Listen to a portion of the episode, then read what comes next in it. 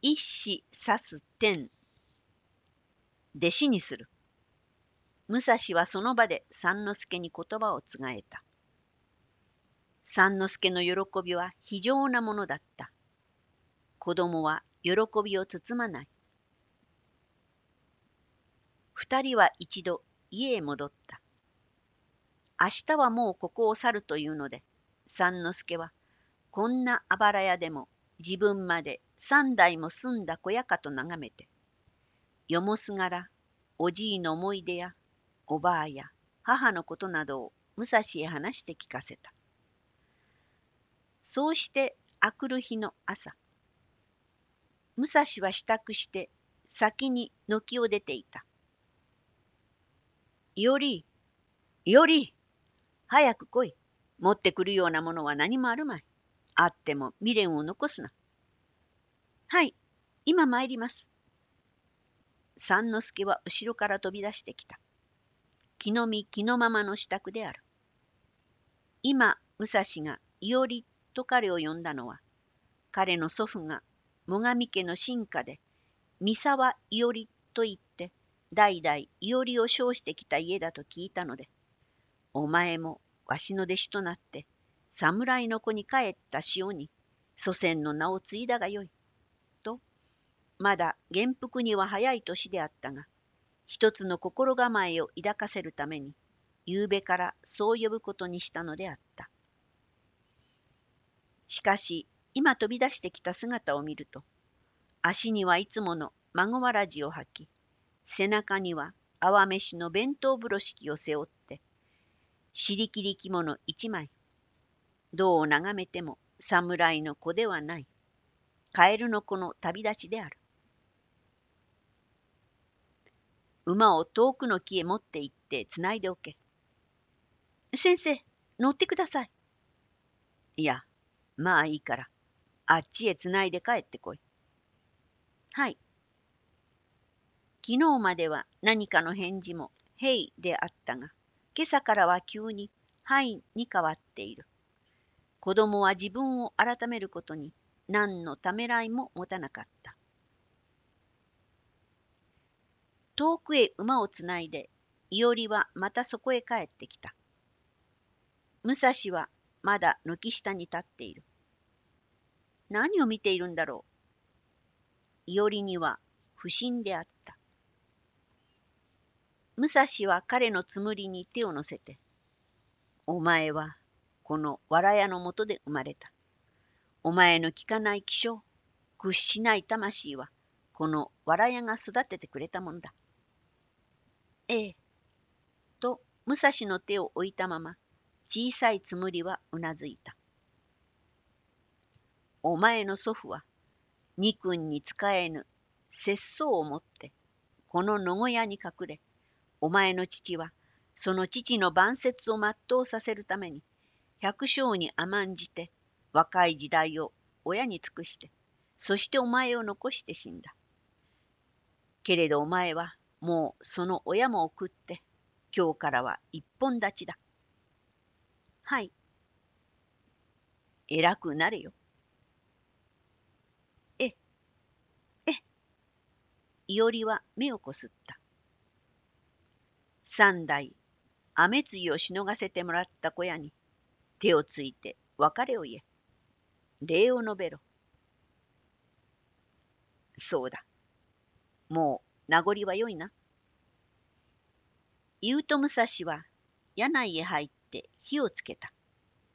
小屋は見る間に燃え上がった。いおりは熱い目をして見ていた。見ているうちに小屋は一山の火となり、やがてとつぼもない灰になってしまった。さあ、行きましょう。いおりはもう先をせく。少年の心は過去の灰には何の感奮もなかった。いや、まだまだ。武蔵は首を振ってみせた。まだって？これからまだ何をするんですか？いおりはいぶかしそう。その不審顔を笑って、これから小屋を盾にかかるんだよ。と武蔵が言う。どうしてだろう？たった今、小屋を焼いちまったのに。あれは昨日までのお前のご先祖の小屋。今日から建てるのは我々二人の明日から住む小屋だ。じゃあ、またここへ住むんですか？そうだ。修行には出ないんですか？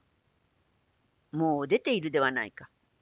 わしもお前に教えるばかりではなく、わし自身がもっともっと修行しなければならないのだ。何の修行？知れたこと、剣の修行、武士の修行。それはまた心の修行だ。いおり、あの斧を担いでこい。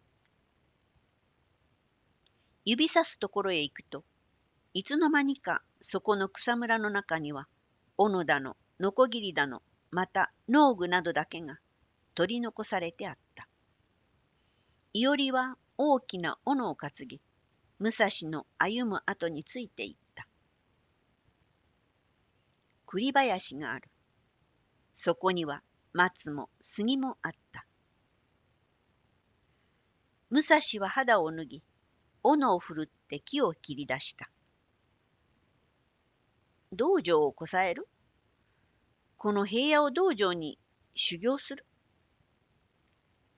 旅へ出ないでこの土地に泊まることがなんだかつまらない。どさっと木が倒れる。次々に斧が倒していく。血のさした武蔵の栗色の皮膚には黒い汗が凛々と流れ出した。この日頃からの抱き、検体、古臭などは皆汗となって流れるかのようだ。彼は昨日の未明、一個の農民で終わったいおりの父の墓のある山から、坂東平野の未開を眺めて、没然と今日のことを思い立ったのであった。しばらく剣を置いて桑を持とう。剣を磨くべく禅をする、書を学ぶ、茶に遊ぶ、絵を描く、仏像を彫る。桑を持つ中にも剣の修行はあるはずだと思う。しかもこの工房な大地はさながらそのまま絶好な道場であり、また桑と土には必ず開墾が生じ、その恵みは幾百年の末まで幾多の人間を養うことにもなる。武者修行は由来、托発を本則としている。人の伏せによって学び、人の軒場を借りて雨露をしのぐことを前家その他の社門のように当たり前なこととしている。けれど、一食の尊さは、一粒の米でも、一茎の野菜でも、自分で作ってみて初めてわかることである。それをしない坊主の言葉が、まま、高等然としか聞こえないように、伏せで生きている武者修行が、剣のみを磨いても、それを政治の道に生かすことを知らず、世間離れな武骨一辺になってしまいやすいことも当然である。と武蔵は思った。武蔵は百姓の技は知っている。母と共に幼い頃は郷土屋敷の裏畑へ出て百姓のすることもしたものだった。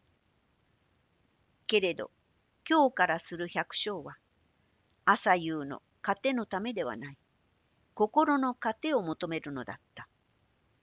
また、托発の生活から働いて食らう生活を学ぶためだった。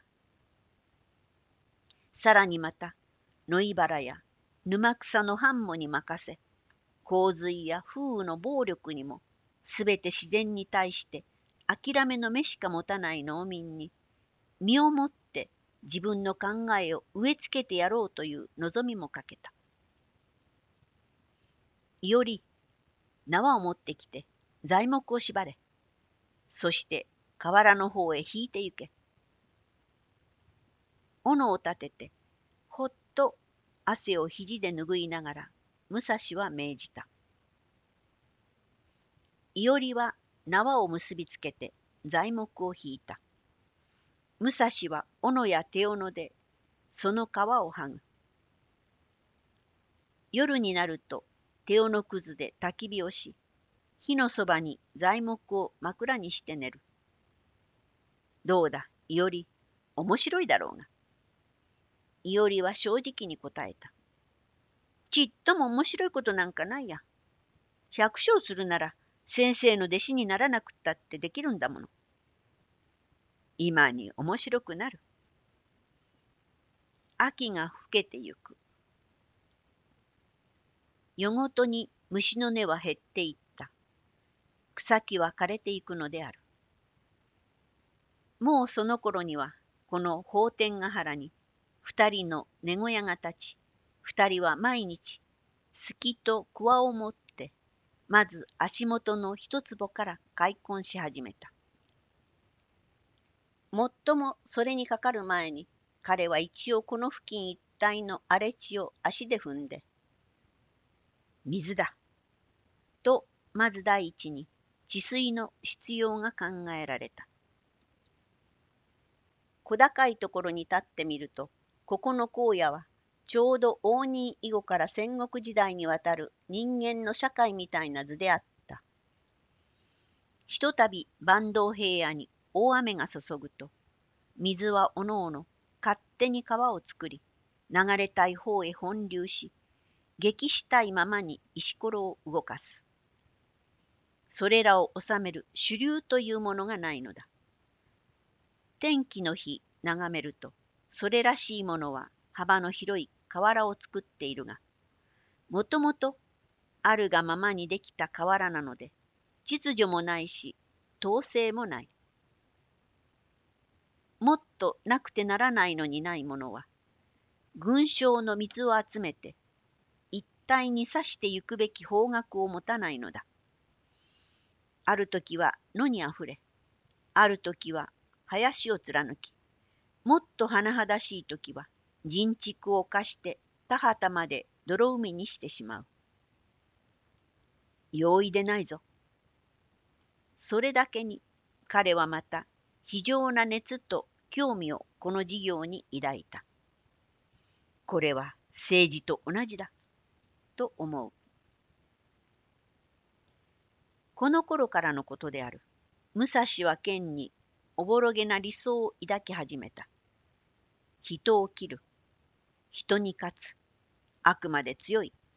と言われたところで何になろう。剣において単に人より自分が強いということだけでは彼は寂しい。彼の気持ちは満ち足りなかった。一、二年前から彼は人に勝つ、己に勝つ、人生に勝ち抜く。まことに剣も道ならば、剣から悟り得た同心をもって人を生かすことができないはずはない。青年の夢は大きい。だが彼の理想は今のところやはり単なる理想でしかない。その抱負を実行に移すにはどうしても政治上の要職に就かなければできないからだ。しかしこの荒野の土や水を相手としてそれをやる分には要職もいらなければ遺憾や権力を持って望む必要もない。武蔵はそこに熱意と喜びを燃やしたのであった。木の根こぶを掘る。また石ころを振るう。高い土を崩して鳴らし、大きな岩は水利の土手にするために並べる。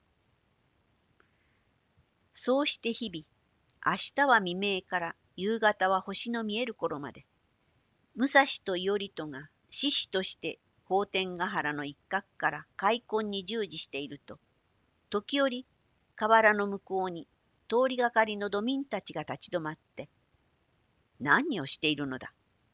といぶかり顔に、小屋を掘ったててあんなところに住む気でいるのか？一人は死んだ三右衛門とこのガキでねえけ。噂が広がる。笑う者ばかりでもなく、中にはわざわざやってきて、親切に怒鳴ってくれるものもあった。そこな、お侍よ、おめえちら、そんなとこをせっせと切り開いてもダメなこったぜよ。いっぺん嵐がやってきてみさっせ。百日のかやだがな。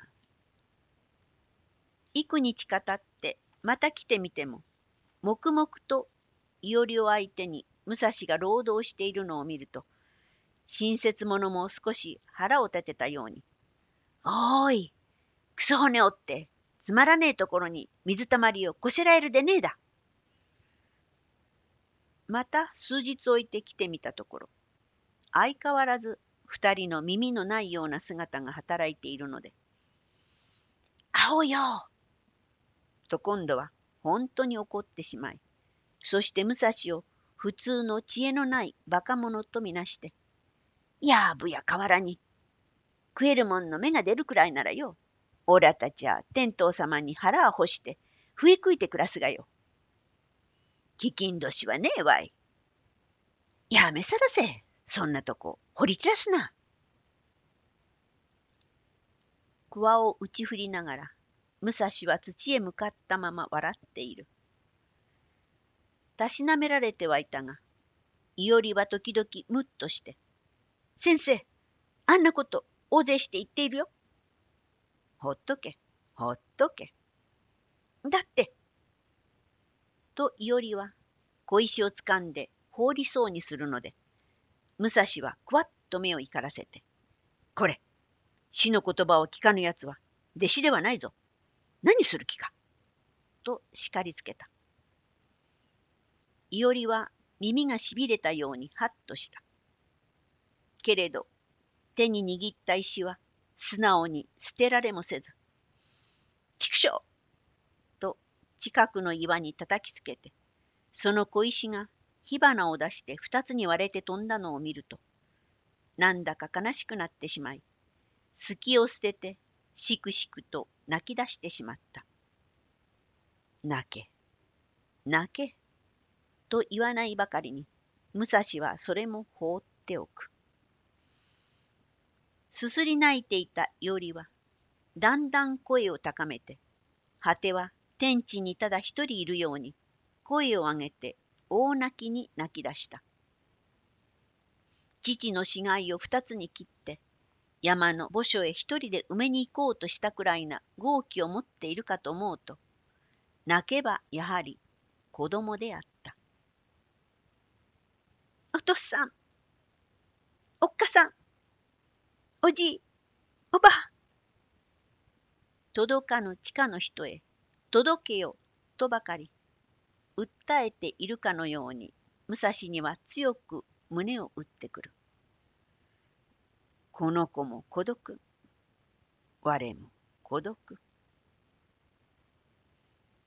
あまりのいおりの鳴き声に、草木も心あるもののように、少々と冷たい風に、黄昏近い荒野は、暗くそよぎ始めた。ぽつ、ぽつ、本当の雨もこぼれてきて。降ってきた。人あれ来そうだ。より、早く来い。桑やすきの道具をまとめて、武蔵は小屋の方へ駆け出した。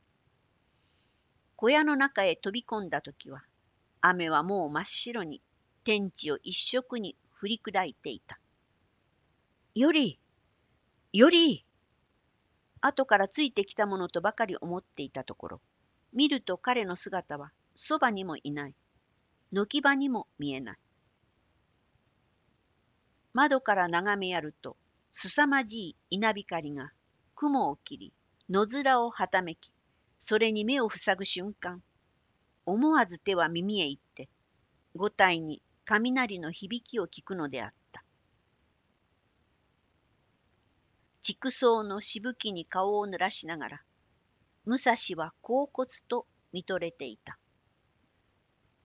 こういう豪雨を見るたびに、風のすさぶたびに、武蔵はもう十年近い昔になる七宝寺の千年杉を思い出す。たくあんの声を思い出す。自分の今日あるのは、あの大樹の恩だと思う。その自分が今はたとえ幼い同時にせよ、いおりという一弟子を持っている。自分に果たしてあの大樹のような無料広大な力があるか、たくあん棒のような腹があるか。武蔵は顧みて自分の成長を思うと気恥ずかしい心地がする。だが、いおりに対しては、どこまでも自分は千年杉の大樹のごとくあらねばならぬと思う。たくあん棒のようなむごい慈悲も持たなければならぬと思う。またそれがかっての恩人に対してのいささかな法恩ではないかとも思った。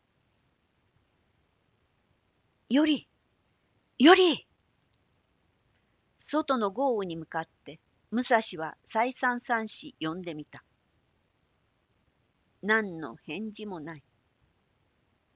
ただ、雷と堂々と軒先の水音が騒がしいのみである。どうしたのか。武蔵すら出てみる勇気もなく、小屋に閉じこもっていたが、そのうちに旗と雨が小闇になったので、外へ出て見回すと、なんという強情な性質の童子だろうか。いおりはまだ依然として前にいたコーチのところから一尺も動かずに立っているのだった。少しバカか。とすら疑えないこともない。あんぐりと口を開いて、さっき大泣きに泣いたままな顔をして、もちろん頭からずぶ濡れになって、泥田になったコーチにかかしみたいに立っているのだ。武蔵は近くの小高いところまでかけていって、思わず、バカと叱った。早く小屋へ入れ。そんなに濡れては体に毒だ。ぐずぐずしておると、そこらに川ができて、戻れなくなるぞ。するといおりは、武蔵の声を探すように見回して、にやりと笑って、先生は慌てもんだな。この雨は止む雨だよ。この通り、雲が切れてきたじゃないか。と、一子を天に刺して言った。武蔵は教える子に教えられたような気がして、沈黙していた。おいでよ、先生。まだ明るいうちにゃ、だいぶ仕事ができるよ。と、その姿のままで、また前の労働を続け始めた。